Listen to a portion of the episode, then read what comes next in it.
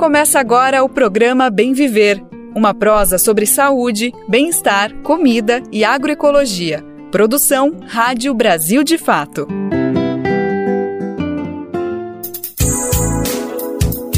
Olá, hoje é terça-feira, 19 de dezembro de 2023. Eu, Daniel Lamir, trago aqui mais uma edição do Bem Viver nós vamos falar sobre os principais assuntos da semana, além, obviamente, de questões relacionadas à agroecologia, cultura, saúde e bem-estar. Então, bora conferir os destaques do programa de hoje?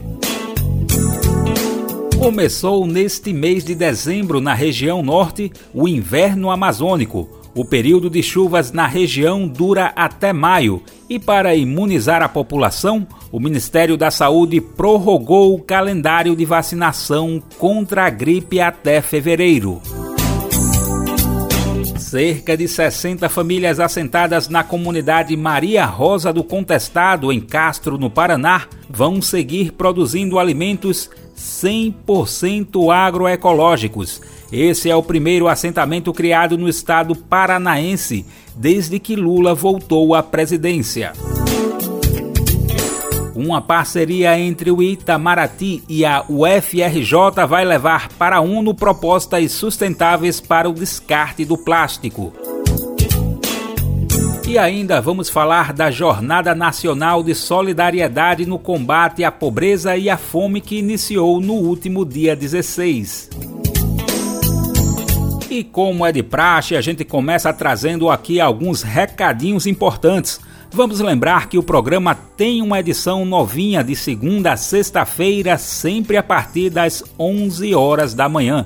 É nesse horário que o Bem Viver é transmitido na Rádio Brasil Atual, 98,9 FM na Grande São Paulo e também pela internet, na nossa rádio web, no site radio.brasildefato.com.br mas a gente lembra também que você pode ouvir no seu tempo, com calma, não faltam opções para escutar o Bem Viver. Você pode acessar o site do Brasil de Fato ou buscar o programa nas principais plataformas de podcast e também na importante rede de rádios parceiras que retransmitem o Bem Viver em todo o Brasil. A lista dessas rádios está disponível no nosso site já são mais de 100 emissoras fazendo a retransmissão. E se você está aqui ouvindo e representa uma emissora e quer entrar para essa rede, basta se cadastrar acessando o radio.brasildefato.com.br. Chegando lá, você clica em Como ser uma rádio parceira. Brasil de Fato 20 anos. Apoie e lute.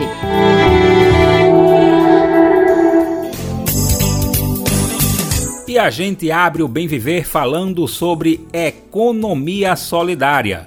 A necessidade de novas práticas e modelos econômicos se mostra cada vez mais importante diante do consumismo desenfreado e de um planeta que a cada dia sinaliza os impactos das mudanças climáticas.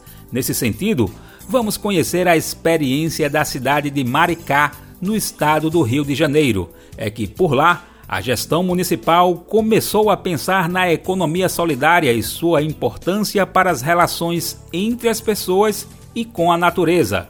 Em Maricá, a economia solidária ganhou espaço nas políticas públicas nos últimos anos.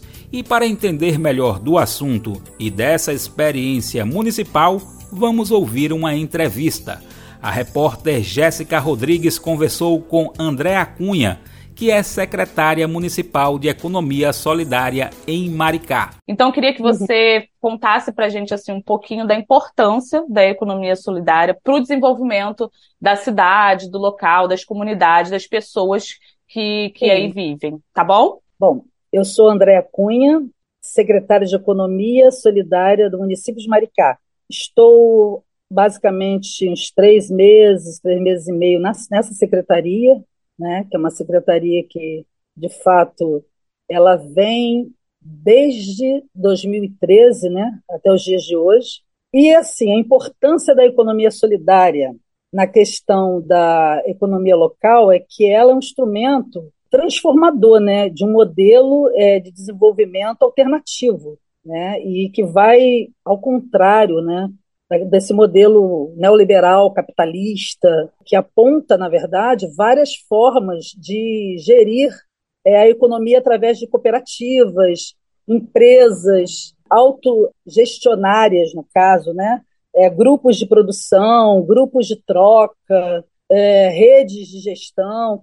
Então, é um outro modelo, é um modelo alternativo de uma economia que distribui renda, na verdade, né? E o outro modelo, que é o modelo mais capitalista, que é capitalista, é ele concentra a renda, ele visa o lucro. E a economia solidária não. Ela tem essa questão da troca, da solidariedade, do justo, e é um modelo, assim, como diz é, os nossos gestores aqui na cidade, né, que começou a economia solidária desde do, do início da, da gestão, desde 2009, 2010, já vinha pensando uma secretaria de economia solidária para, para Maricá, e que foi de fato pensado naquele período. Né? Então, como dizer assim, é, é, a utopia que se realiza, né? que os nossos sonhos acabam se realizando. Né? Então, é, é uma forma nova de modelo econômico que traz para as pessoas uma relação muito de coletivizar, né? De troca, de modelo de troca. É, é, é, basicamente é isso, né? uma economia que pode ser usada como estratégia para desenvolvimento local, permitir, por exemplo, em sua estrutura, metodologia de ações, é, de fomento, geração de emprego e renda, como alcance para um novo padrão de qualidade de vida, né, valorização do trabalho, sob autogestão, é isso, das potencialidades locais, articulação entre os, os atores envolvidos da forma mais democrática e socialmente justa. Mais ou menos isso. E como que você percebe a diferença assim, para Maricá depois da criação dessa secretaria, depois da implementação desses projetos? Então, a economia solidária em Maricá, ela é uma alternativa inovadora, né? Uma geração que ela tem essa coisa da, da geração de trabalho, né? E a gente implementou muitos projetos na cidade. E ela tem assim, eu, eu, eu, eu, entendo muito a economia solidária como uma, uma economia de inclusão social, né? Em Maricá tem muitos projetos que trabalham de fato a nossa inclusão. Né? A gente tem o RBC, que é o Renda Básica Cidadania, que distribui renda né, que é a nossa moeda social Mumbuca. É, nesse sentido, é a compreensão de é, essa economia é, sociais organizadas sob forma de cooperativas, também associações, tem essa coisa da, da troca também solidária com, os, com as hortas comunitárias, por, por exemplo, né? tem essa, essa relação do solidário e que o objetivo é gerar renda naquela localidade, é desenvolver atividade de produções de bens, é, é, prestação de serviços, finanças solidárias, troca, comércio, bom, enfim. É, e a gente tem aqui vários projetos também que traz a consciência né, para as pessoas. A gente tem um Buca Futuro, por exemplo. Um Buca Futuro, ele basicamente ele forma os nossos jovens né, no contraturno escolar, que é é a formação de fato da economia solidária. É, e você, quando começa a trabalhar com consciência do nosso, da no, do nosso cidadão, da nossa cidadã, informação, né, educação, você consegue, de fato, começar a transformar uma sociedade. As pessoas, ela começa a ver a sociedade, a economia de outra maneira, né, de uma maneira mais solidária. E a gente tem aqui é, o projeto Horta Comunitária, a gente tem as feiras livres solidárias, dentre muitos outros. O RBC é um grande projeto, que é o Renda Básica de Cidadania, o grande projeto da, da Secretaria de Economia Solidária. Ela começou em 2013, né? e a gente começou, na verdade, é, a gente teve, fez uma, uma grande entrega. A gestão era, inclusive, do Diego Zeidan, em 2019, foi a maior entrega. E agora, na na, na atual gestão que eu estou como secretária, nós fizemos a maior entrega da história de Maricá. Hoje a gente tem mais de 90 mil pessoas com a renda básica de cidadania, ou seja, com a sua moeda social. E é isso. É, é, deixa eu ver o que que posso posso citar mais um projeto que é o ah nós temos o projeto que é uma, em parceria com o ICETIM, que é o o Sim Eu Posso, Radical Analfabetismo, na cidade de Maricá. Esse projeto é muito interessante porque você inclui, né?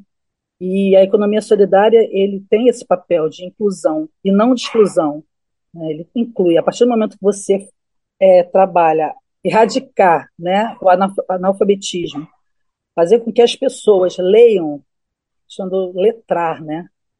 Você então começa a transformar porque ela entra realmente de fato na sociedade, porque ela sabe ler, ela sabe escrever, e aí começa a transformação, sem inclusão. Bom, tem muitos outros, eu dei mais ou menos alguns exemplos. Tem uma horta em casa, que é uma parceria com o ICETIM, junto com a Cooperar, e tem essa relação metodológica de conteúdo voltada à economia solidária. Ela trabalha com formação, ela dá aquela formação técnica aos nossos munícipes, né? As famílias. Então a horta é em casa mesmo, a horta em casa. E se a pessoa, por exemplo, tiver algum comércio ou mercado, um exemplo, né? Isso vai facilitar muito mais o seu trabalho com a sua alimentação saudável, porque a gente trabalha também com soberania alimentar, entende? Então é isso.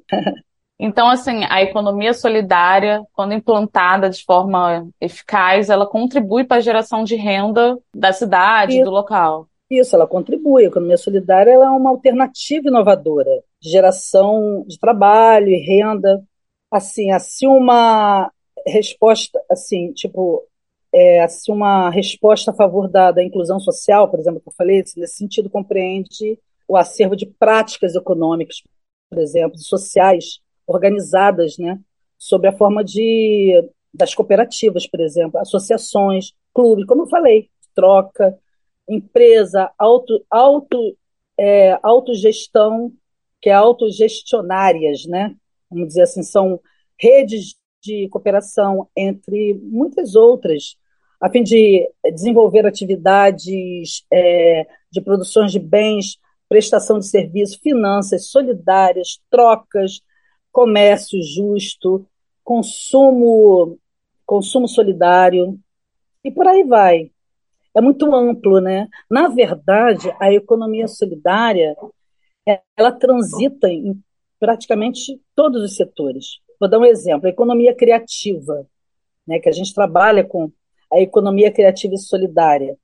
Não necessariamente a economia criativa transita dentro da economia solidária, mas a economia solidária ela transita dentro da economia criativa. Então, ela está em tudo. Então, quando você entende essa, essa, essa economia alternativa, você consegue entender que você pode mudar uma sociedade, mudar um, um, uma localidade, enfim, né, com, com é, um modelo diferenciado né, de economia, que é alguma, essa economia mais solidária, mais vamos dizer assim, mais igualitária, mais justa, mais inclusiva. E como, e como que surgiu assim a ideia de criar um modelo de economia solidária aí? Ah, isso foi na primeira gestão aqui do governo do, do PT. É, nós tínhamos, é, é, em 2009, nós é, conseguimos, né, eu estou desde 2009, inclusive, dentro da, da, de, desse governo, que é uma continuidade, e era o nosso, na época, era o nosso prefeito Quaquá, que hoje ele é nosso deputado federal. E o Quaquá, de fato, nosso prefeito na época, né, ele percebe um projeto que tem uma, um outro formato, um outro olhar, né, que é um olhar mais para o povo, né, mais transformador.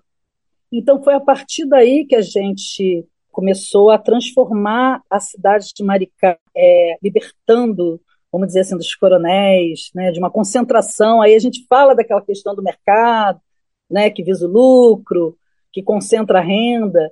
Aí a gente, de fato, a gente começou a redistribuir a renda, olhar para o povo, transformar com projetos sociais, como, como por exemplo o Vermelhinho que nós temos aqui, que é um ônibus, nosso ônibus de graça, né?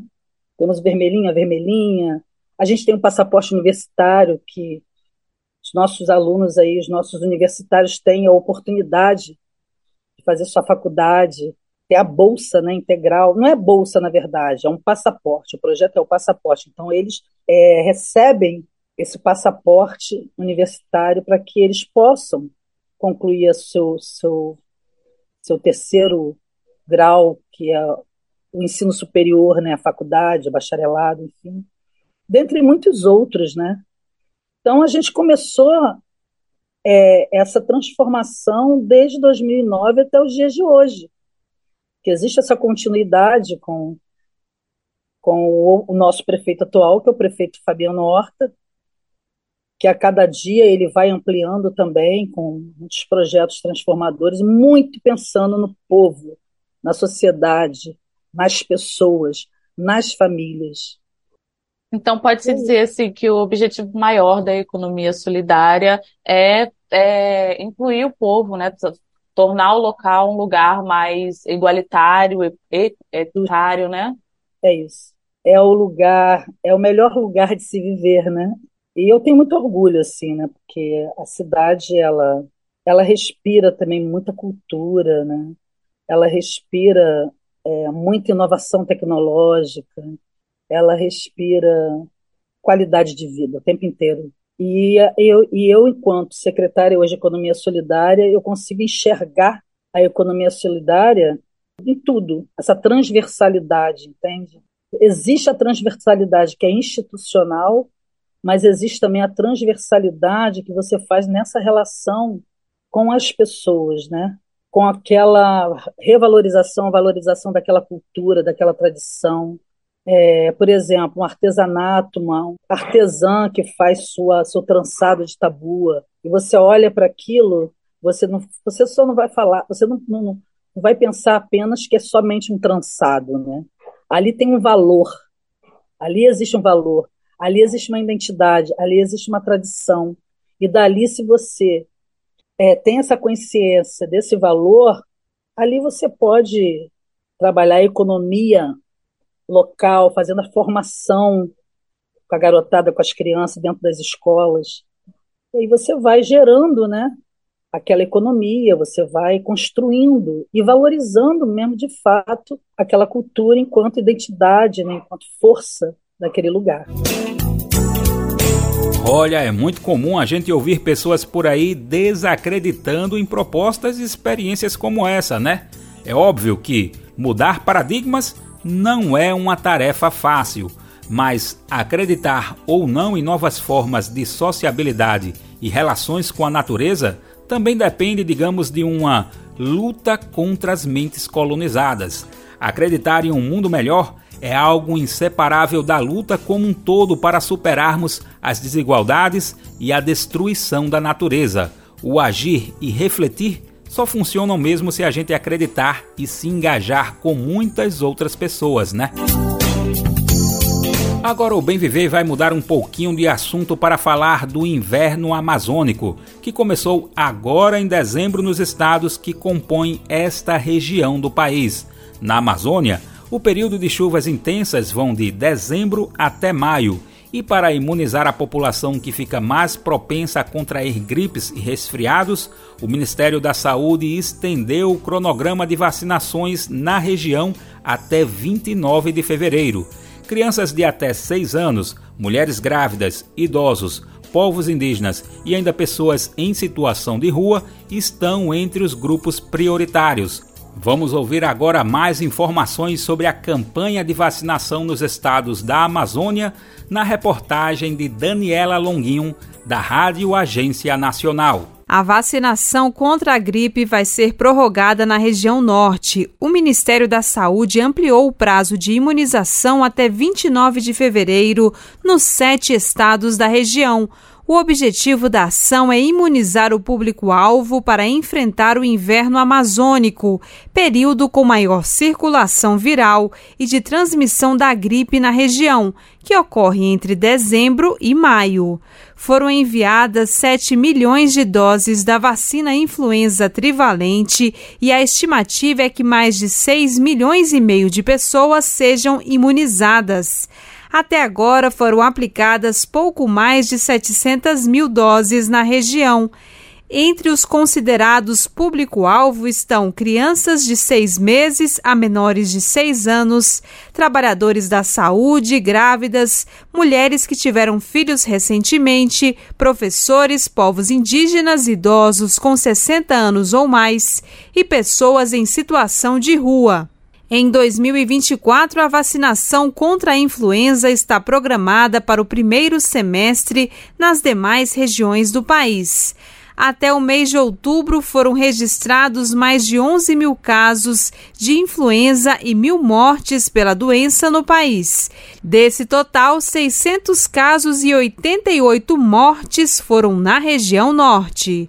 Com informações da Agência Brasil, da Rádio Nacional em Brasília, Daniela Longuinho. Agora vamos falar sobre comida de verdade. E olha, 100% agroecológica, sendo produzida por famílias assentadas no estado do Paraná. Na última sexta-feira, dia 15, toda a comunidade de Maria Rosa do Contestado, em Castro, comemorou com um churrasco e almoço a notícia de que poderão seguir assentadas e cultivando seus alimentos saudáveis. Cerca de 60 famílias vivem na comunidade produzindo comida de verdade e agroecológica. Os alimentos são escoados via PENAI, Programa Nacional de Alimentação Escolar, e assim chegam aos alunos e alunas da rede pública de ensino municipal e do estado. O acordo para regularização do assentamento foi o primeiro realizado no Paraná desde que Lula voltou à presidência da República. A reportagem é de Lia Bianchini, com locução de Denise Salomão. Depois de oito anos e diversas ameaças de despejo, as cerca de 60 famílias da comunidade Maria Rosa do Contestado, em Castro, no Paraná, agora dormem tranquilas. Isso porque agora elas sabem que ninguém poderá mais tirá-las de suas terras.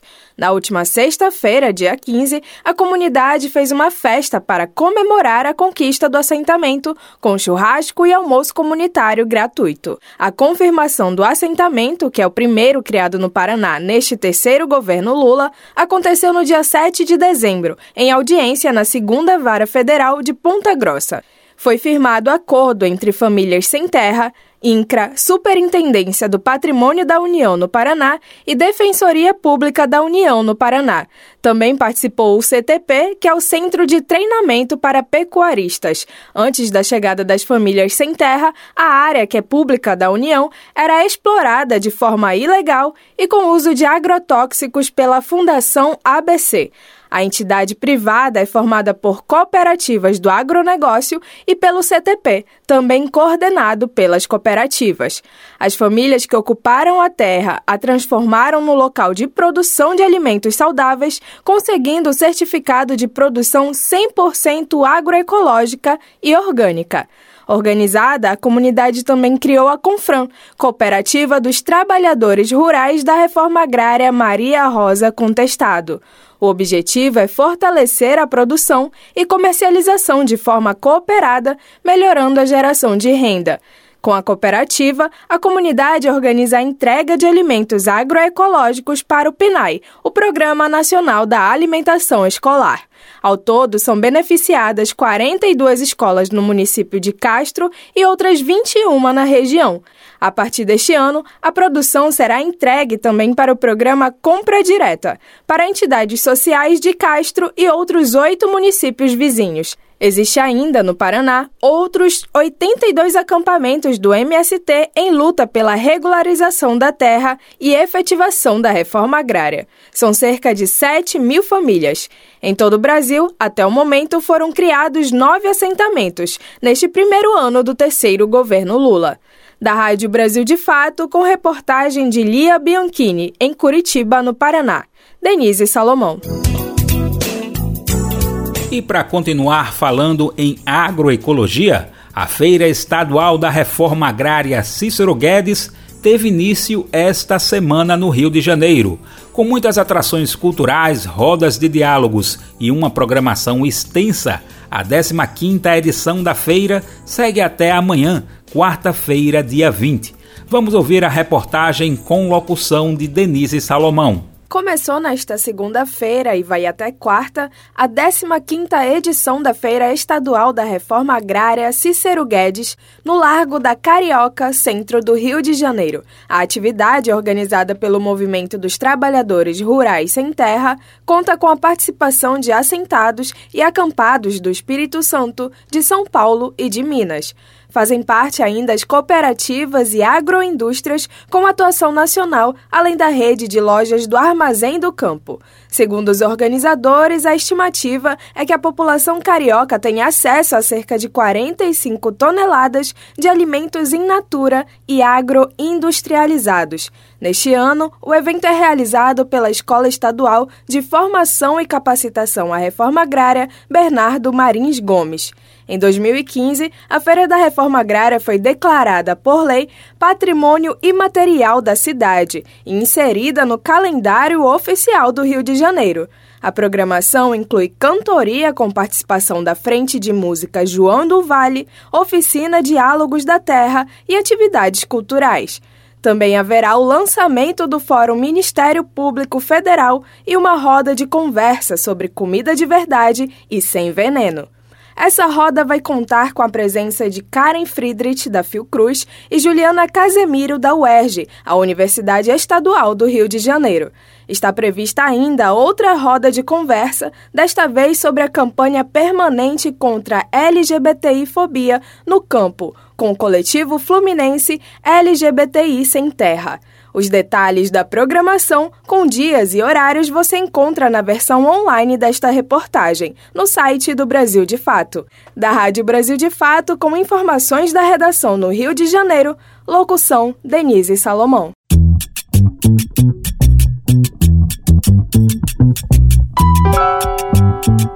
Oi, pessoal. Eu sou Rosana Fernandes, da Coordenação Política Pedagógica da Escola Nacional Florestan Fernandes. E hoje eu tenho um convite especial para você.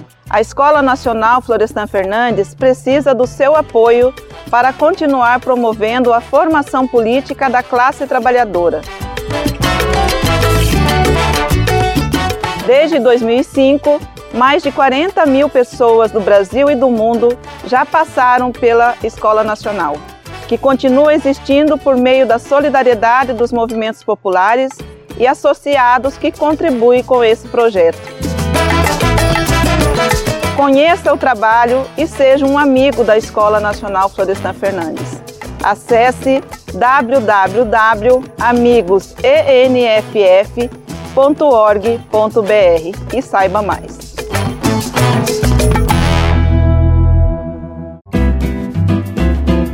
Programa Bem Viver, sua edição diária sobre saúde, bem-estar, comida e agroecologia.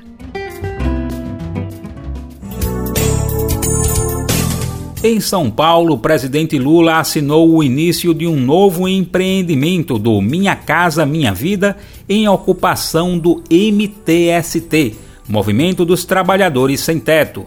O evento ocorreu em Itaquera, na zona leste da cidade, e além da presença de Guilherme Boulos, enquanto liderança do MTST, também estiveram na ocasião os ministros Fernando Haddad, da Fazenda, Marina Silva, do Meio Ambiente, Jader Filho, das Cidades, Paulo Teixeira, do Desenvolvimento Agrário e Agricultura Familiar, e Alexandre Padilha, das Relações Institucionais. Mais de duas mil unidades de apartamentos serão construídos por meio do Minha Casa Minha Vida, no terreno da ocupação Copa do Povo. A localidade, antes de ser ocupada pelo MTST, estava abandonada há 20 anos. A locução é de Douglas Matos. No primeiro evento, dividindo o palco com Guilherme Boulos do PSOL, desde que o deputado federal lançou a pré-campanha para disputar a Prefeitura de São Paulo, o presidente Lula, do PT, assinou o início de um novo empreendimento do programa Minha Casa Minha Vida em Itaquera, na zona leste da capital paulista. Na solenidade que ocorreu no último sábado, dia 16, foi firmado o contrato das obras de um empreendimento em parceria com o MTST, o Movimento dos Trabalhadores Sem Teto, do qual Boulos é liderança. Os 2.600 apartamentos serão construídos no terreno da ocupação Copa do Povo, abandonado há 20 anos, antes de ser ocupado pelo movimento às vésperas da Copa do Mundo de 2014. Além de Lula, estavam presentes o presidente da Caixa Econômica Federal, Carlos Antônio Vieira, e os ministros Fernando Haddad, da Fazenda, Marina Silva, do Meio Ambiente, Jader Filho, das Cidades, Paulo Teixeira, do Desenvolvimento Agrário e Agricultura Familiar, e Alexandre Padilha, das Relações Institucionais. Depois da fala de uma moradora da ocupação, quem tomou a palavra foi Bolos, agradecendo o presidente por, segundo suas palavras, devolver a esperança ao povo mais pobre. Esse povo tem uma luta por moradia de muitos anos. E desde 2019, esse empreendimento nesse terreno todo aqui, para 2.600 apartamentos, estava pronto para ser contratado. E não foi contratado porque a gente tinha na presidência da República alguém que não olhava para o povo, alguém que governava com ódio, e é muito simbólico que no primeiro ano do seu governo, do melhor presidente que esse país já teve e que graças a Deus ainda tem, a gente esteja aqui hoje, antes do Natal, antes de encerrar o ano, para assinar o contrato da Copa do Povo que vai atender 2.600 famílias. Em discurso, Lula mencionou a ausência, apesar de convidados, do governador Tarcísio de Freitas, do Republicanos, e do prefeito Ricardo Nunes, do MDB, que vai disputar a eleição com bolos. Sob aplausos, o petista ressaltou que a obra entregue foi resultado da pressão e da resistência popular, e não de partidos políticos. O que vocês estão conquistando hoje não é mérito do governo Lula, não é mérito do bolo, é mérito da coragem que vocês tiveram de resistir a tudo e a todos. A eleição de 2024 será a primeira em que o PT não terá candidato próprio à prefeitura da capital paulista. O apoio de Lula à candidatura de Bolos foi selado em 2022, quando o líder do MTST abriu mão de concorrer ao governo do estado para apoiar Fernanda Haddad. O acordo é que a vice da chapa, para o qual o nome de Marta Suplicy é ventilado, será escolhido pelo PT. Sobre o histórico da obra entregue, era maio de 2014 quando 2.500 famílias organizadas pelo MTST ocuparam o terreno a menos de 4 quilômetros da Neoquímica Arena, o estádio do Corinthians, então recém-construído para ser a sede da abertura da Copa do Mundo. Pressionada às vésperas do início da competição, a então presidenta Dilma Rousseff foi de helicóptero até a Zona Leste negociar com representantes do MTST, bolos incluído. A ocupação corria risco de despejo e, naquele mesmo dia, o movimento tinha feito protestos nas sedes das construtoras OAS, Odebrecht e Andrade Gutierrez, denunciando o lucro obtido com a construção dos estádios, enquanto a população lutava para acessar serviços básicos. Na reunião, o governo federal se comprometeu a fazer estudos para avaliar a desapropriação da área da ocupação da Copa do Povo para a construção de moradias populares e de encaminhar as outras demandas do movimento ao Ministério das Cidades. De São Paulo, da Rádio Brasil de Fato, com reportagem de Gabriela Moncal. Locução: Douglas Matos. E vamos seguir falando sobre ações do presidente Lula e repercutir agora uma fala sua durante o discurso de posse do Procurador-Geral da República, Paulo Gonet. Lula pediu ao novo Procurador-Geral da República que não se submetesse à manchete de nenhum jornal ou de nenhum canal de televisão. O discurso fazia referência à Operação Lava Jato e o espetáculo midiático que se fizera na ocasião. Lula pediu ainda que Paulo Gonet mantivesse compromisso somente com a verdade dos fatos. Vamos saber mais detalhes desse discurso agora na reportagem de Matheus Coutinho e locução de Douglas Matos. Em discurso na posse do Procurador-Geral da República, Paulo Gonet, o presidente Luiz Inácio Lula da Silva pediu ao novo chefe da PGR que não se submeta à manchete de nenhum jornal e de nenhum canal de televisão. Ele afirmou ainda que as acusações levianas não fortalecem a democracia, num discurso duro com referências aos anos em que a Operação Lava Jato dominou a pauta política no país. Eu, doutor Paulo, só queria lhe pedir uma coisa. O Ministério Público é uma instituição tão grande que nenhum procurador tem o direito de brincar com ela. O Ministério Público é de tamanha relevância para a sociedade brasileira e para o processo democrático desse país que um procurador não pode se submeter a um presidente da República, não pode se submeter a um presidente da Câmara, não pode se submeter ao presidente do Senado, não pode se submeter aos presidentes de outros poderes, mas também não pode se submeter a manchete de nenhum jornal e nenhuma manchete de um canal de televisão. Lula discursou num púlpito do auditório Juscelino Kubitschek, localizado na sede da PGR, a Procuradoria-Geral da República em Brasília. Logo na primeira fila, em frente ao presidente, estavam os ex-procuradores gerais, incluindo Rodrigo Janot, que comandou o órgão durante o auge da Operação Lava Jato. Janot estava no comando da instituição no período em que Lula foi condenado e preso, o que impediu a candidatura dele em 2018, no ano em que Jair Bolsonaro foi eleito presidente da República. Do outro lado da primeira fileira estavam ministros e ex-ministros do STF, o Supremo Tribunal Federal, incluindo Cristiano Zanin, que foi advogado do petista na Lava Jato, Gilmar Mendes, Alexandre de Moraes, Nunes Marques, Dias Toffoli, Ricardo Lewandowski e Marco Aurélio Melo. Ainda no discurso, o presidente voltou a falar sobre a responsabilidade do cargo de Gonet para a democracia. A única coisa que eu peço a você é que você só tenha uma preocupação: fazer com que a verdade, e somente a verdade, prevaleça acima de qualquer outro interesse. Trabalhe com aquilo que o povo brasileiro espera do Ministério Público. As acusações levianas não fortalecem a democracia, não fortalecem as instituições. Da minha parte, eu quero te dizer publicamente: nunca lhe pedirei um favor pessoal. A única coisa que eu te peço não faça o Ministério Público se diminuir diante da expectativa de 200 milhões de brasileiros. O discurso de Lula foi seguido de aplausos, até mesmo do senador oposicionista Marcos Duval do Podemos, que chegou a se levantar para aplaudir a fala de Lula. O parlamentar, que é apoiador de Jair Bolsonaro, está entre os investigados pela Polícia Federal por suspeita de envolvimento com os atos golpistas do 8 de janeiro, que depredaram a Praça dos Três Poderes da Rádio Brasil de Fato, com reportagem de Matheus Coutinho em Brasília. Locução: Douglas Matos. Para dialogar com a mensagem do Natal Sem Fome, a campanha nacional do combate à pobreza e à fome iniciou uma série de ações em várias cidades do país.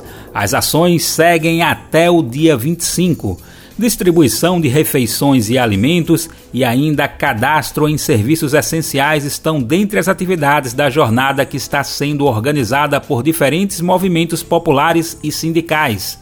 A jornada de solidariedade pretende aproveitar a mensagem do Natal sem fome para estreitar relações com os moradores e moradoras de bairros e comunidades carentes, estimulando diálogos sobre cidadania e organização popular. Vale destacar que quem quiser ainda pode colaborar voluntariamente na jornada, fazendo doações ou se prontificando para receber o público da campanha. Para saber como fazer parte aí na sua cidade, acesse o seguinte site: comitêpopular.org.br. Repetindo, comitêpopular.org.br. Sobre o assunto também vamos ouvir reportagem de Nelson Lim, da Rádio Agência Nacional. Neste fim de semana aconteceu o dia D da Jornada Nacional de Solidariedade contra a Pobreza e a Fome, com distribuição de refeições, alimentos, orientações sobre documentação e regularização do CAD único, dentre outras atividades organizadas por diversos movimentos sociais e centrais sindicais em pelo menos 20 estados brasileiros. Mariana Janeiro, presidenta da Rede de Mulheres Valentes, falou que as atividades que os movimentos estão se propondo a fazer vão além da solidariedade do fim de ano. Mas que a gente encare o desafio de politizar, debatendo a questão da fome, da pobreza, das desigualdades sociais, entendendo e trabalhando a caridade nessa jornada como uma chance real de ser um instrumento que ajude a sustentar e que amplie o trabalho das nossas organizações nos territórios mais vulneráveis e que nos aproxime cada vez mais verdadeiramente desses territórios e de quem vive neles. As pessoas sozinhas ou em grupo podem ajudar a construir essa jornada de solidariedade, se voluntariando para distribuir marmitas, alimentos ou disponibilizando informações para os mais vulneráveis sobre os programas como Desenrola Brasil de renegociação de dívidas. A jornada vai até o dia 25 de dezembro. Para saber como ajudar e participar, basta acessar o perfil no Instagram, Comitê Popular Oficial. Da Rádio Nacional em São Paulo, Nelson Lim.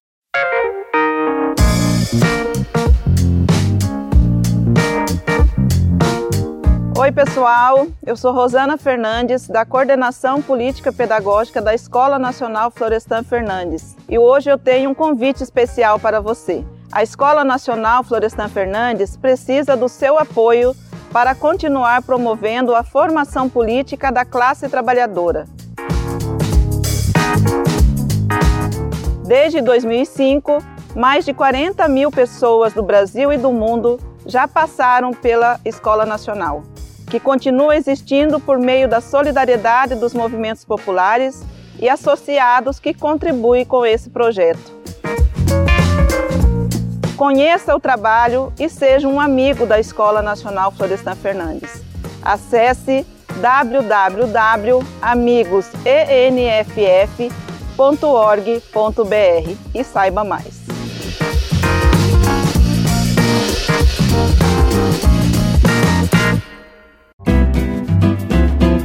Você está ouvindo o programa Bem Viver, uma prosa sobre saúde, bem-estar, comida e agroecologia.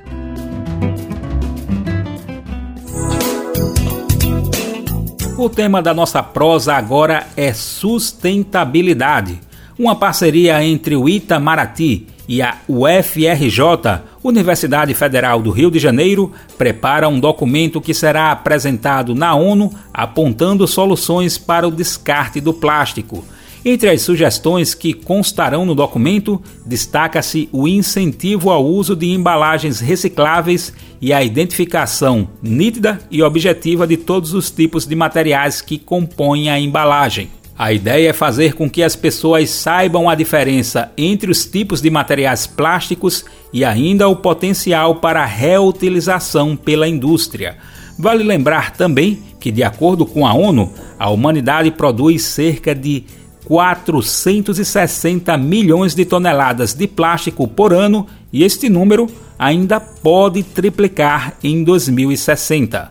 O repórter Solimar Luz, da Rádio Agência Nacional, traz outras informações para a gente. Uma parceria entre o Ministério das Relações Exteriores e a Universidade Federal do Rio de Janeiro quer encontrar soluções para diminuir o impacto do descarte indiscriminado do plástico. De acordo com o Programa das Nações Unidas para o Meio Ambiente, a humanidade produz cerca de 460 milhões de toneladas de plástico por ano, número que pode triplicar até 2060.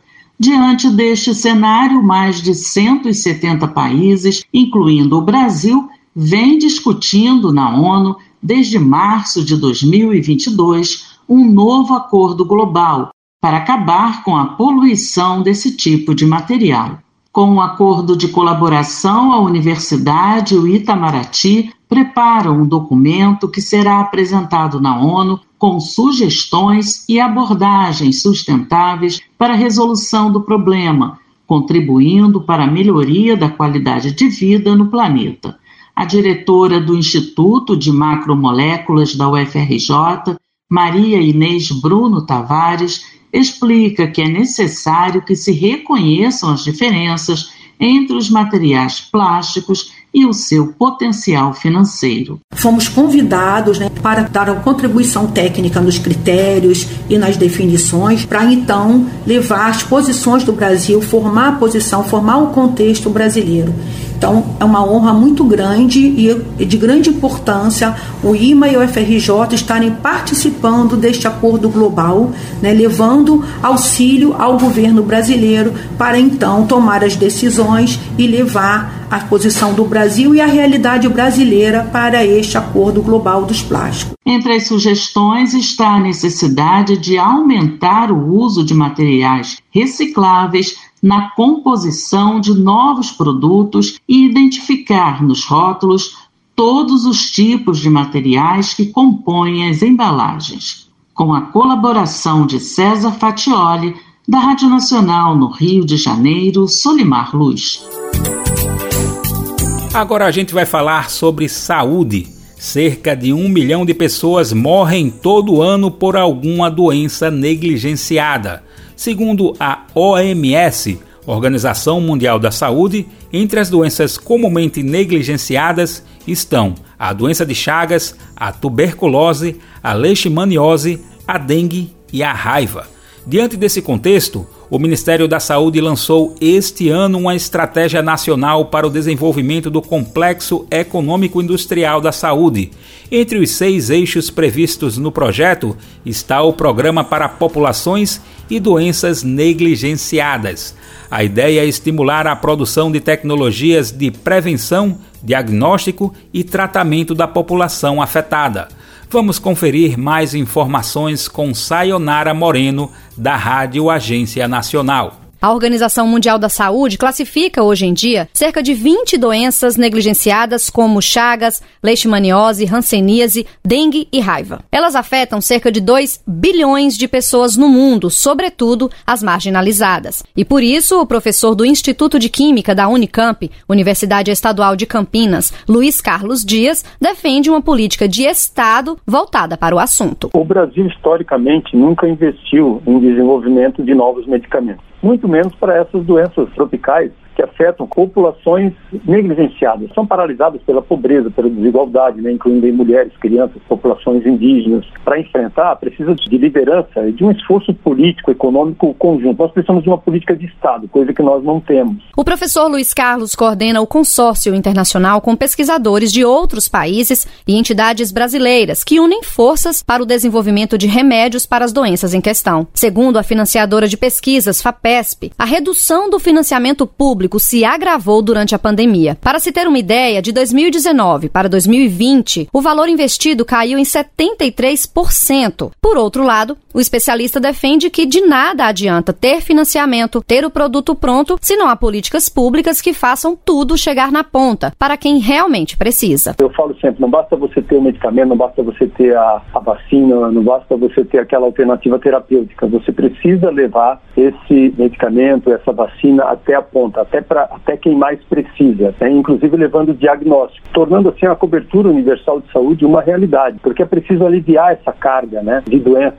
e é, é preciso abordar questões fundamentais. Né? Isso, é, isso é uma questão de direitos humanos, você levar o medicamento para quem mais precisa. Então é preciso também garantir acesso. O consórcio com pesquisadores internacionais envolve no Brasil a DNDI, Iniciativa Medicamentos para Doenças Negligenciadas. A coordenadora da pesquisa de fármacos da entidade, Luísa Reis, explica que a ideia é garantir o acesso da população aos produtos desenvolvidos e capacitar cada vez mais os pesquisadores brasileiros. Tentar descobrir isso que vai tratar, que vai melhorar a vida das pessoas no futuro. O processo de descoberta de novos medicamentos é um processo muito demorado, oneroso, então trabalha com várias parcerias, inclusive no Brasil, mas em todo o mundo também, para tentar trazer esses medicamentos para a população negligenciada. A indústria farmacêutica é muito forte no norte global, né? Um dos trabalhos da DNDI é justamente esse, você construir uma rede de pesquisadores, uma rede de pesquisa para tentar descobrir, tentar melhorar a vida das pessoas, para a gente não depender só daquele salvador do norte global. O Ministério da Saúde lançou a Estratégia Nacional para o Desenvolvimento do Complexo Econômico Industrial da Saúde. Entre os seis eixos previstos no projeto está o Programa para Populações e Doenças Negligenciadas, com foco em tuberculose, dengue, esquistossomose e hanseníase. A ideia é estimular a produção de tecnologias de prevenção, diagnóstico e tratamento da população afetada. Da Rádio Nacional em Brasília, Sayonara Moreno. Agora vamos falar sobre os desafios que muitas mães enfrentam para cuidar de crianças com deficiências. Apesar de todo o amor sentido e da dedicação dada aos filhos e filhas, muitas vezes a rotina exaustiva e solitária deixam essas mães muito sobrecarregadas. A equipe do Brasil de Fato conversou com algumas dessas mães e, em seus relatos, percebemos que a ausência de apoio dos genitores e ainda do Estado impõe uma realidade ainda mais dura. Vale ressaltar também que as mães ainda precisam lutar para que seus filhos e filhas não tenham direitos básicos negligenciados. Ainda assim, elas acreditam que é possível construir uma sociedade mais justa e respeitosa com as crianças com deficiência. Vamos conferir mais detalhes na reportagem. A locução é de Ana Carolina Vasconcelos. Mesmo com o conjunto de leis de amparo, mães de crianças com deficiência relatam um cotidiano de dificuldades para a garantia de direitos, falta de auxílio do Estado, pouca preparação dos equipamentos públicos e despreparo da sociedade são parte da realidade das famílias. Camila Bugarelli é mãe de Miguel, de 6 anos. O menino é diagnosticado com encefalopatia hipóxico-isquêmica desde os dois meses de idade. Ela explica que para garantir a qualidade de vida e autonomia do filho, é preciso disposição diária para brigar por seus direitos mais básicos, como o acesso à educação. Uma família onde um dos seus é uma criança com deficiência tem que estar disposta a brigar todos os dias, seja para garantir o acesso à educação, a um professor de apoio, ao transporte escolar, à, reabilitação de qualidade, um médico especialista, a medicação de controle, alimentação, equipamentos. E além de encontrarmos inúmeros desafios diariamente, a gente ainda tem que lidar com os desafios é, de uma sociedade que não está preparada para conviver com a pessoa com deficiência. O Estado ainda tem deixado a desejar, o poder público, que ainda para se ter acesso né, ao que seria é, garantido por lei, tem que se recorrer ao Poder Judiciário, e todo esse processo acaba sendo um pouco moroso, exaustivo. Moradora de Contagem, na região metropolitana de Belo Horizonte, Elisângela Marques é mãe de Riquelme, de 14 anos. Ela conta que para conseguir uma cadeira de rodas para o filho, foi necessário contratar um advogado e enfrentar um processo burocrático para conseguir um laudo. Ainda assim, o garoto só recebeu o equipamento há poucos dias. Desde que o filho nasceu, ela precisou abandonar o trabalho para se dedicar totalmente a ele. A situação dela é o retrato de muitas famílias que têm nas mulheres mulheres as principais responsáveis pelas tarefas de cuidado. Eu não vou romantizar, né? Eu amo ser mãe do Riquelme, eu amo ser mãe de uma criança especial, mas a gente também tem os momentos que a gente se sente muito cansada, a gente tem que enfrentar preconceito, a gente tem muita dificuldade para conseguir, num tudo, ou você é, contrata um advogado para conseguir as coisas, ou você tem que entrar na justiça para conseguir as coisas, né? Nem tudo é fácil, mesmo a gente tendo um relatório, tendo um laudo que dá dá direito aos benefícios que eles precisam, né? É, Riquelme hoje tem 14 anos. Eu fiquei 14 anos esperando receber uma cadeira de rodas. Eu recebi ontem. Camila Bugarelli atualmente trabalha como projetista e estuda acessibilidade e inclusão nos espaços urbanos públicos e privados. Ela explica que desde o nascimento de Miguel contou com uma ampla rede de apoio de familiares. Porém, ela acredita que essa não é a realidade da maioria das mães de crianças com deficiência. A gente tem ali um índice altíssimo do abandono paterno, né? Então a gente tem mães solos, que são arrimo de família, e ainda tem que cuidar com a rotina ali cansativa, exaustiva, com as terapias, reabilitações, acompanhamentos médicos, e ainda ter que manter ali a família, que muitas vezes não é só aquela mãe e a criança, existem outras pessoas naquele contexto familiar. E esse cuidado, na maioria das esmagadora das vezes, como eu acabei de falar, recai sobre as mães, né? Sobre as mulheres e o que acaba invi inviabilizando a possibilidade de ter tempo de estudo, trabalho e até mesmo autocuidado. E quem dirá autonomia financeira, que é uma grande questão aí no cuidado da criança com deficiência, que na maioria dos casos são mães, como eu falei, que cuidam e não tem como ter uma fonte de renda para manter ali a sua família. De Belo Horizonte, para a Rádio Brasil de Fato, Ana Carolina Vasconcelos. O trabalho infantil prejudica o desenvolvimento integral e sadio de crianças e adolescentes e pode causar acidentes graves e até fatais. Você sabia que o trabalho infantil nas ruas é considerado uma das piores formas de trabalho infantil porque expõe crianças e adolescentes a situações degradantes e de extremo perigo, a exemplo da cooptação para o uso e tráfico de drogas e para exploração sexual? O melhor presente para qualquer criança é a garantia de uma infância plena. Denuncie o trabalho infantil. Disque 100, Ministério Público do Trabalho.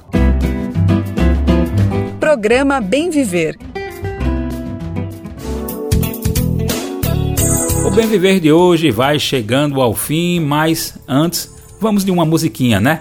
Vamos ouvir agora a canção Refloresta, interpretada por Gilberto Gil, Gilsons e Ben Gil.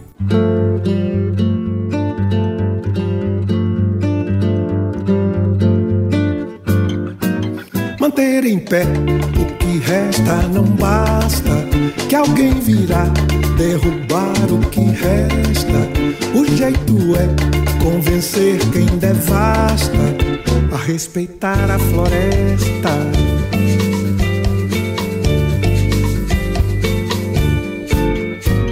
Manter em pé resta não basta, que a motosserra voraz faz a festa. O jeito é compreender que já basta e replantar a floresta.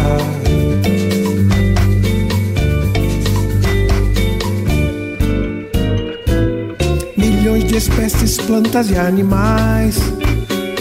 Zumbidos, berros, latidos, tudo mais uivos, murmúrios, lamentos ancestrais. Porque não deixamos nosso mundo em paz? Além do morro, o deserto se alastra por toda a terra, da serra aos confins. Um toco oco, um casco de canastra, onde enterramos saguins.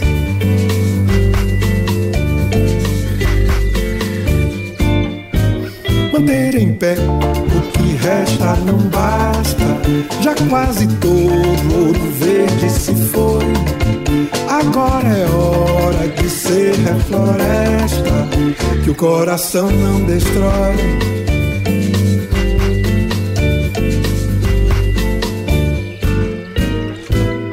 Milhões de espécies, plantas e animais, zumbidos, berros, latidos, tudo mais lamentos ancestrais. Porque não deixamos nosso mundo em paz? Manter em pé o que resta não basta. Que alguém virá derrubar o que resta. O jeito é convencer quem devasta a respeitar a floresta.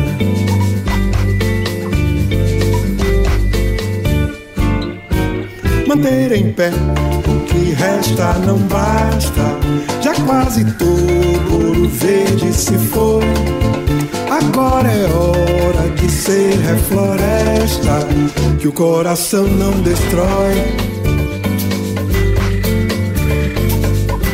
Que o coração não destrói. Respeitar a floresta. Respeitar a floresta. Replantar a floresta. Que o coração não destrói. Respeitar a plantar a floresta. O coração não destrói. O coração não destrói.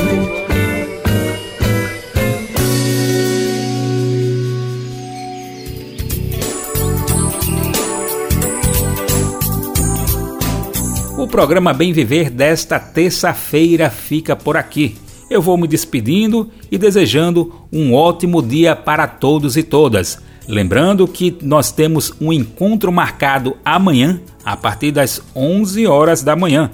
Você pode nos ouvir na Rádio Brasil Atual 98,9 FM na Grande São Paulo ou no site radio.brasildefato.com.br. O programa vai ao ar em diversas rádios pelo país. Quer saber da lista completa de emissoras que retransmitem o Bem Viver?